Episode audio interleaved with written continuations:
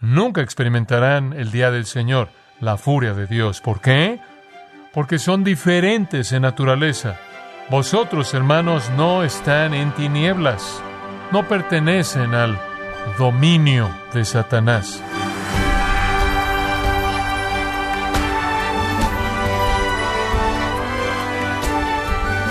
Queremos darle la bienvenida, gracias a vosotros, con el pastor John MacArthur.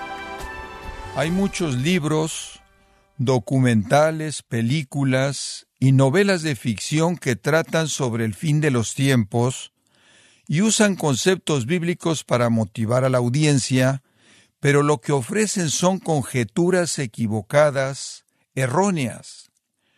¿Qué tan informada está usted sobre lo que dice la Escritura, la Biblia, acerca de estos eventos finales. El pastor John MacArthur, en la voz del pastor Luis Contreras, nos da una mirada bíblica al regreso de Cristo y el juicio que viene después de ese evento en la serie El rapto y el día del Señor, aquí en gracia a vosotros. Vamos a regresar a nuestro estudio de la epístola de Pablo a la iglesia tesalonicense. Primera de Tesalonicenses capítulo 5. Y vamos a comenzar un estudio de los versículos 4 al 11. Y el título de nuestro mensaje es Gente de la noche, gente del día. Y todos sabemos que algunas personas son gente de la noche simplemente en el sentido normal humano. Y algunas personas son gente del día. Algunas personas prefieren hacer su trabajo y sus actividades en el día algunas prefieren hacerlas en la noche. algunas personas les gusta dormir de noche y levantarse temprano al amanecer, acostarse temprano cuando la oscuridad viene, y a otras les gusta la noche. Y así como es verdad en cierto sentido en términos de nuestra vida humana, también es verdad espiritualmente hablando. De hecho, casi podríamos decir que solo hay dos tipos de personas en el mundo y sería correcto bíblicamente. Hay gente de la noche y gente del día. Permítame leer de ellos. Primera de Tesalonicenses 5, comenzando en el versículo 4. Mas vosotros, hermanos, no estáis en tinieblas, para que aquel día os sorprenda como ladrón. Porque todos vosotros sois hijos de luz e hijos del día. No somos de la noche ni de las tinieblas. Por tanto, no durmamos como los demás, sino velemos y seamos sobrios. Pues los que duermen de noche duermen, y los que se embriagan de noche se embriagan. Pero nosotros, que somos del día, seamos sobrios, habiéndonos vestido con la coraza de fe y de amor, y con la esperanza de salvación como yelmo, porque no nos ha puesto Dios para ira, sino para alcanzar salvación por medio de nuestro Señor Jesucristo, quien murió por nosotros, para que ya sea que velemos o que durmamos, vivamos juntamente con Él por lo cual, animaos unos a otros y edificaos unos a otros, así como lo hacéis. La raza humana entera, dice Pablo, está dividida en dos grupos, gente de la noche y gente del día. La gente de la noche, aprendemos aquí, están asociados con la oscuridad, el sueño y la embriaguez. La gente del día está asociada con la luz, el estar alerta y la sobriedad. Ahora, Pablo realmente nos está mostrando la diferencia entre un cristiano y un no cristiano, un creyente y un incrédulo, uno que posee salvación y uno que no la posee. Ahora, el propósito en este texto, la meta que él tiene en mente primordialmente, es satisfacer la necesidad de los creyentes tesalonicenses que están turbados, están preocupados y ansiosos y nerviosos por su futuro. Por alguna razón, se han preocupado por el hecho de que están seguros o no en el futuro. Habiendo sido instruidos por el apóstol Pablo algo de la venida de Cristo y habiéndoseles dado algo de información acerca del día del Señor, han llegado a preocuparse. Algunos han venido y los han confundido hasta cierto grado y entonces hay varias preguntas en su mente que Pablo quiere responder conforme él escribe esta epístola. Sin duda alguna, preguntas traídas a él por Timoteo cuando él visitó la iglesia tesalonicense, están muy afanados y algo temerosos acerca de lo que está por venir. A la luz de estas preocupaciones que tienen, el apóstol amado ha colocado en el texto inspirado las respuestas a sus preguntas. En primer lugar, estaban preocupados por los cristianos que murieron. Se perderían el rapto y entonces en el capítulo 4, versículos 13 al 18, él responde esa pregunta al decir no, van a resucitar primero en el rapto y estarán ahí para unirse a ellos. Y después él respondió su pregunta acerca del tiempo de la venida del Señor, cuándo sucedería en el capítulo 5, versículos 1 al 3, al decir no, pueden saber, nadie puede saber, va a ser inesperado. Y ahora él responde a la pregunta, ¿se perderán del rapto y hay alguna posibilidad de que pudieran terminar teniendo que pasar por el día del Señor? Y aquí en los versículos 4 al 11 él dice, eso es imposible. No, no experimentarán.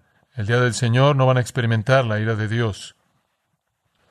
El propósito por el que escribe es para calmar sus temores. Esa es la razón por la que al final del capítulo 4, usted ve en el versículo 18 que dice, por tanto, alentados los unos a los otros con estas palabras.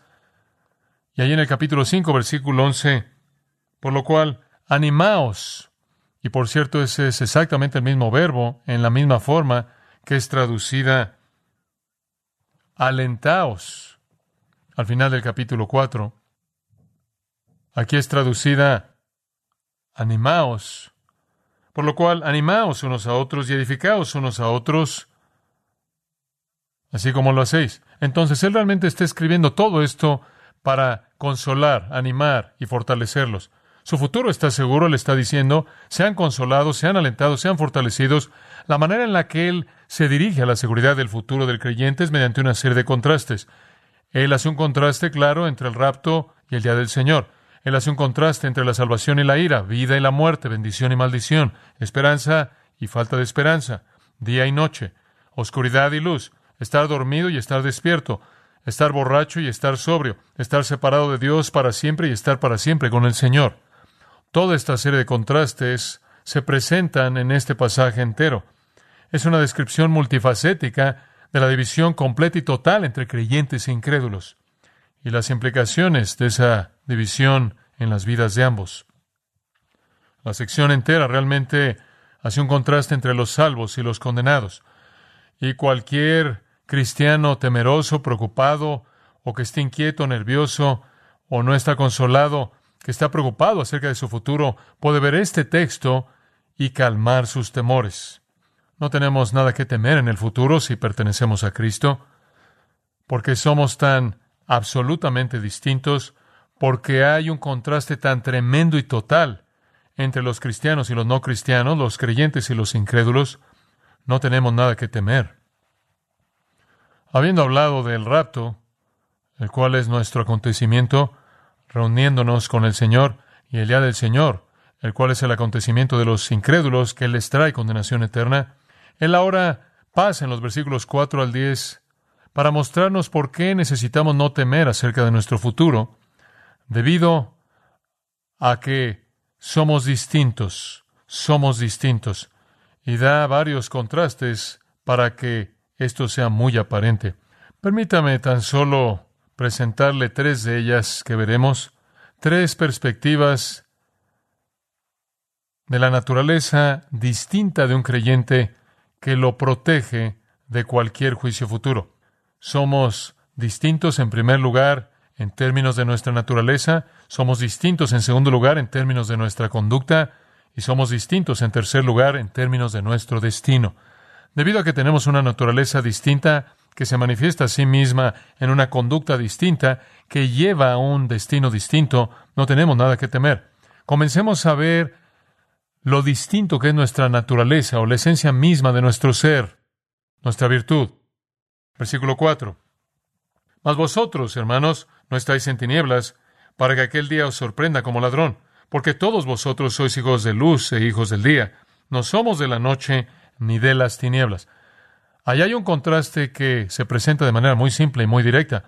No vamos a tener parte alguna en el día del Señor, no vamos a tener parte alguna en los juicios futuros de Dios y su ira, porque somos personas únicas. Nuestra naturaleza es diferente. En el versículo 3 él dice que el día del Señor va a venir con destrucción repentina y no escaparán. Observe que se refiere a ellos. Eso es muy importante para su contraste, Porque en el versículo 4 él dice, mas vosotros, hermanos, en contraste a ellos, ustedes no están en tinieblas.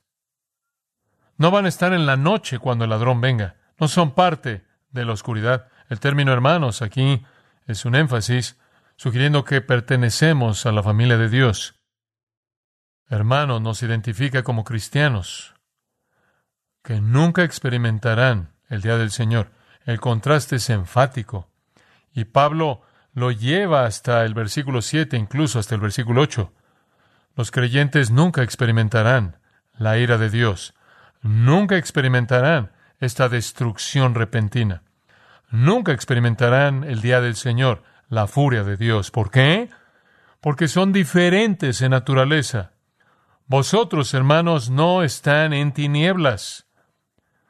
No pertenecen a las tinieblas. No pertenecen a la noche. No pertenecen al dominio de Satanás. No están en tinieblas.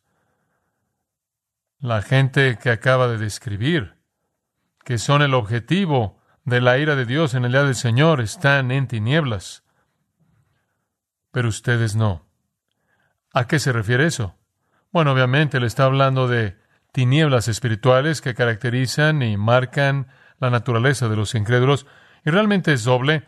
Varios años atrás, al estudiar Primera de Juan, cubrí la escritura entera para delinear la esencia de estas tinieblas y dicho de manera simple, se divide en dos categorías. Una es tinieblas mentales, la otra es tinieblas morales. Las tinieblas de la ignorancia, por un lado, las tinieblas del pecado, por otro. Las tinieblas de la incredulidad, por un lado, las tinieblas de la rebelión, por otro.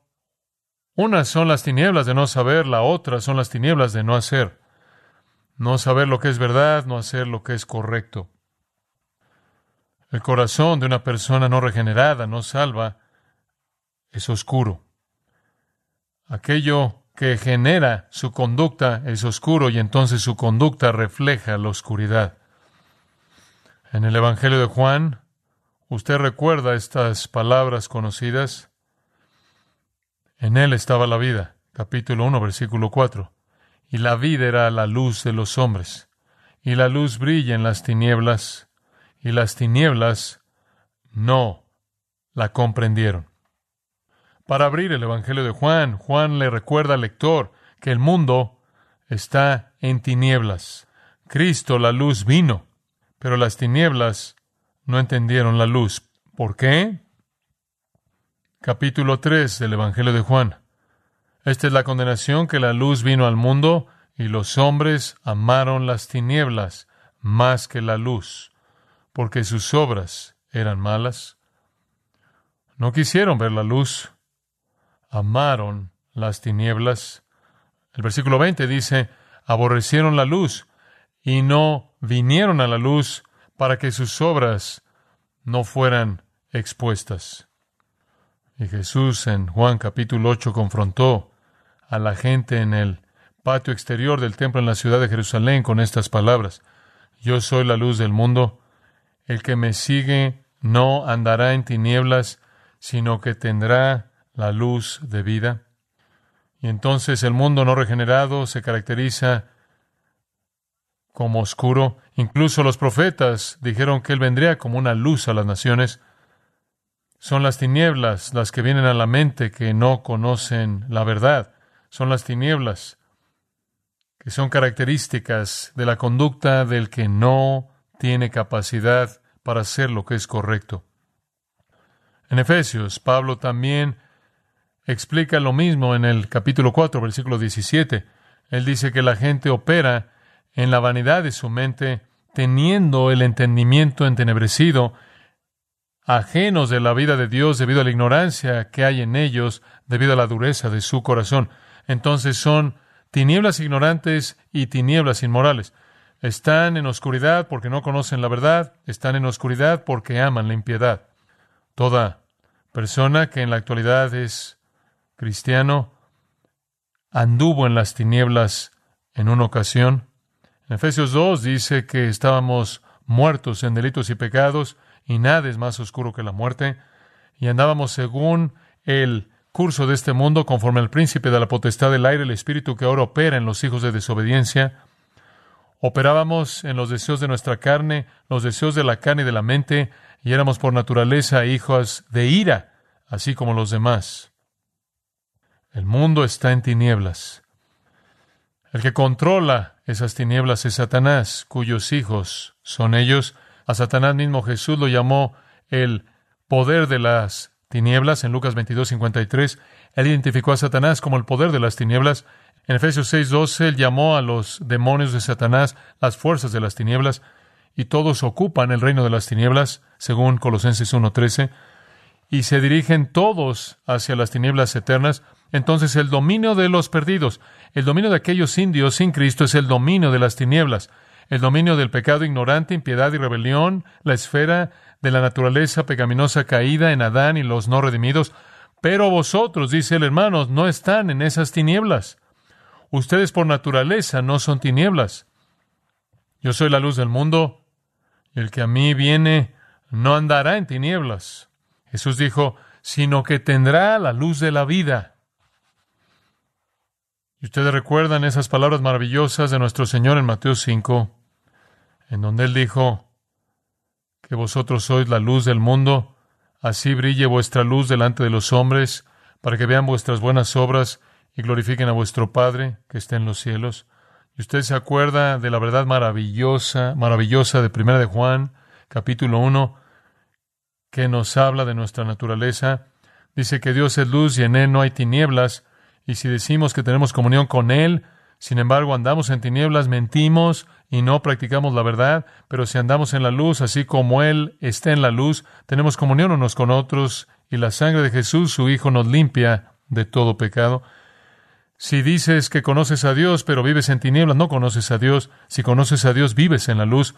Entonces no estamos en tinieblas. No somos gente de la noche. No somos gente de la noche. No vivimos en tinieblas mentales, conocemos la verdad. No vivimos en tinieblas morales, vivimos la verdad. Debido a esta naturaleza distintiva del creyente como una persona del día, un hijo de luz, hay gran alivio. De regreso al versículo 4. No tenemos miedo de que el día nos va a sorprender como un ladrón. ¿Qué día? El día del Señor. Ese día pertenece a las tinieblas.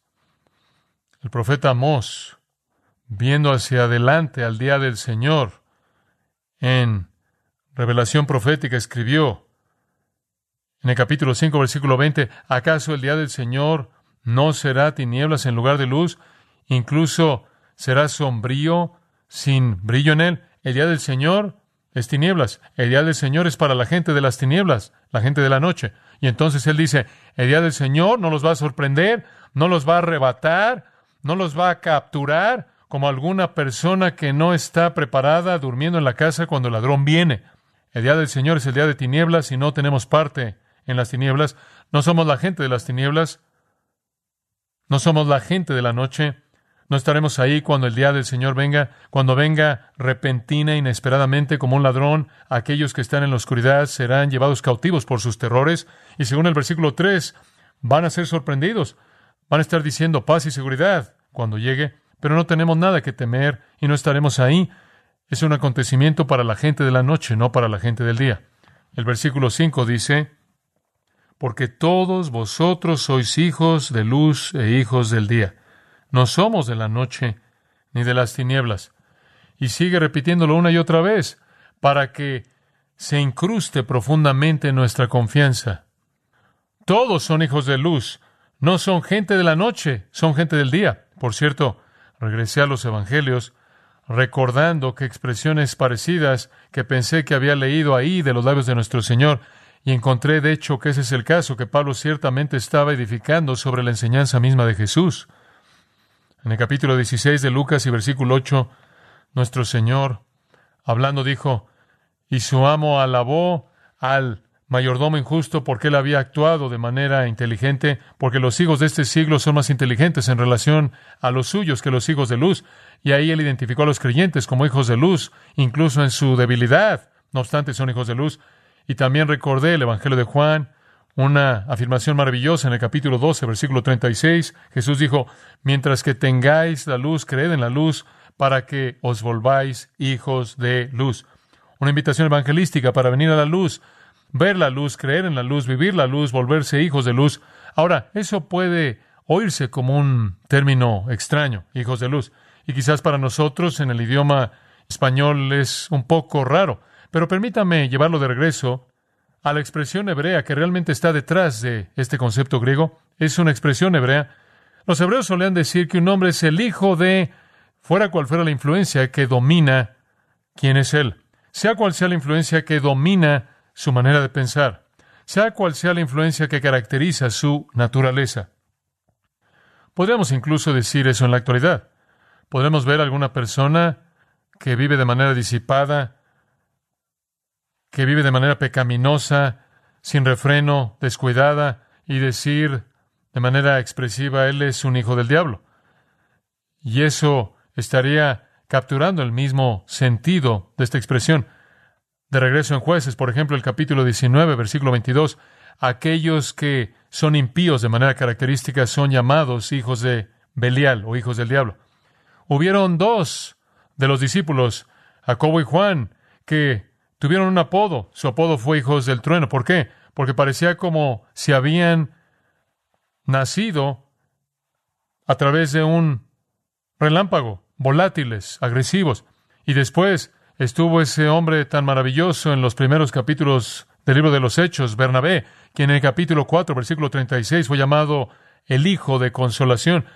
Fue como si él hubiera nacido o fuera engendrado por el consuelo, la consolación, ternura, gentileza. Y entonces entendemos que decir que alguien es el hijo de esto es meramente decir que su naturaleza o su virtud obviamente parece haber nacido de eso. Decir que somos hijos de luz significa que la influencia dominante en nuestras vidas es la luz. La influencia que caracteriza nuestra naturaleza o quienes somos es luz. Luz en el lado mental, que conocemos verdad. Luz en el lado moral, que vivimos de manera correcta. Vivimos en la esfera de la luz. Estamos destinados para la luz eterna. Cuando usted me ve, puede ver en mí las características de mi Padre.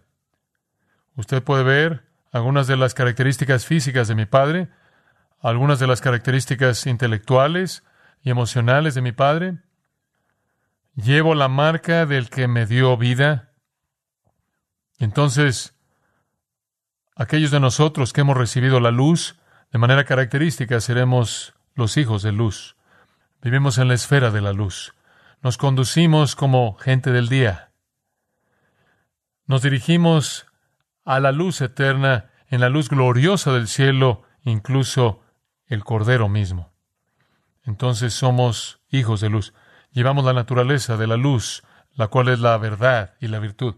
Y después, como si pudiéramos no entenderlo, él añade, duplicando el punto, vosotros sois hijos de luz e hijos del día. La luz pertenece al día, así como la oscuridad pertenece a la noche. Si fuera a ser un pequeño juego de asociación de palabras y alguien dijera día, usted podría decir luz. Si alguien dijera noche, usted podría decir oscuro. Y entonces Pablo sigue con su contraste. El día es la esfera en la que la luz domina, la noche es la esfera en la que la oscuridad domina. Y entonces no solo somos hijos de luz, sino, por lo tanto, hijos del día. Esa es nuestra naturaleza. No es nuestra naturaleza estar en las tinieblas. No es nuestra naturaleza ser atrapados en el día del Señor. Es totalmente incoherente con quienes somos. No vamos a estar en la noche que venga el ladrón. Y después Pablo lo dice de otra manera, como si no lo entendiéramos aún. Al final del versículo 5, él dice, no somos de la noche ni de las tinieblas. Eso explica exactamente lo que él ha estado diciendo. Vivimos en una esfera completamente diferente de vida que aquellos que serán llevados por el día del Señor y conocerán la ira de Dios. El pecado no tiene dominio sobre nosotros. Conocemos la verdad del Evangelio y la verdad santificadora. Tenemos la luz en nosotros, el Espíritu Santo quien vive en nosotros. No enfrentaremos condenación jamás. Jamás experimentaremos la furia completa de la ira de Dios. El día del Señor no tiene nada que ver con nosotros. Somos diferentes. Hemos resucitado, Pablo dice en Romanos 6, para andar en vida nueva. Somos nuevas criaturas. Él dice en 2 Corintios 5, 17, las cosas viejas pasaron, todas han sido hechas nuevas. Somos una nueva criatura, de nuevo él dice en Gálatas 6:15, hemos sido creados en Cristo Jesús para buenas obras, las cuales Dios preparó de antemano para que anduviésemos en ellas. Nuestra vida está escondida con Cristo en Dios y por lo tanto nuestra vida es diferente. No hay necesidad de temer el perdernos del rapto, amigos. No hay necesidad de temer que pueda ser atrapado en el día del Señor. No necesita temer la ira, no necesita temer la condenación. No tenemos nada que ver con las tinieblas. Tenemos que ver todo con la luz. Somos gente del día. Se lo puedo decir de manera simple. Pertenecemos al día, vivimos en el día y el futuro para nosotros es el amanecer de un día eterno.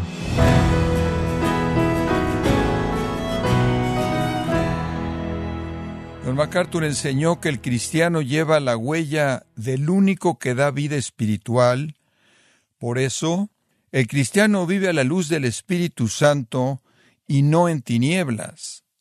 Esta enseñanza es parte de la serie El rapto y el día del Señor, aquí en gracia a vosotros. Estimado oyente, Grace Community Church, bajo el liderazgo de John MacArthur, ha organizado la conferencia Expositores 2022 en español los días viernes 16 y sábado 17 de septiembre en Son Valley, California. John MacArthur compartirá el púlpito con su gel Michelin, Justin Peters, Josías Grauman, Luis Contreras y Henry Tolopilo, entre otros, con el tema El Consolador, la persona y obra del Espíritu. Para información e inscripciones de la conferencia Expositores 2022, los días 16 y 17 de septiembre, visite la página conferenciaexpositores.org. Repito, conferenciaexpositores.org. Si tiene alguna pregunta o desea conocer más de nuestro ministerio, como son todos los libros del pastor John MacArthur en español, o los sermones en CD que también usted puede adquirir, escríbanos y por favor mencione la estación de radio por medio de la cual usted nos escucha en gracia a vosotros. Es importante conocer no solo el país y ciudad de donde usted nos escucha, sino también la radio. Para quienes contactan nuestro ministerio por primera vez, pueden solicitar una copia del mensaje de promoción sin costo alguno, un mensaje por oyente únicamente. Si usted vive en los Estados Unidos o Puerto Rico, escríbanos a Gracia Vosotros, P.O. Box 4000, Panorama City, California 91412. O puede escribirnos a través del siguiente correo electrónico radio arroba gracia.org. Y queremos agradecerle desde el fondo de nuestro corazón su tiempo y sintonía, y en nombre de John MacArthur y del personal de este organismo, invitarle para que nos acompañe en la próxima edición y así juntos continuar desatando la verdad de Dios un versículo a la vez, en gracia a vosotros.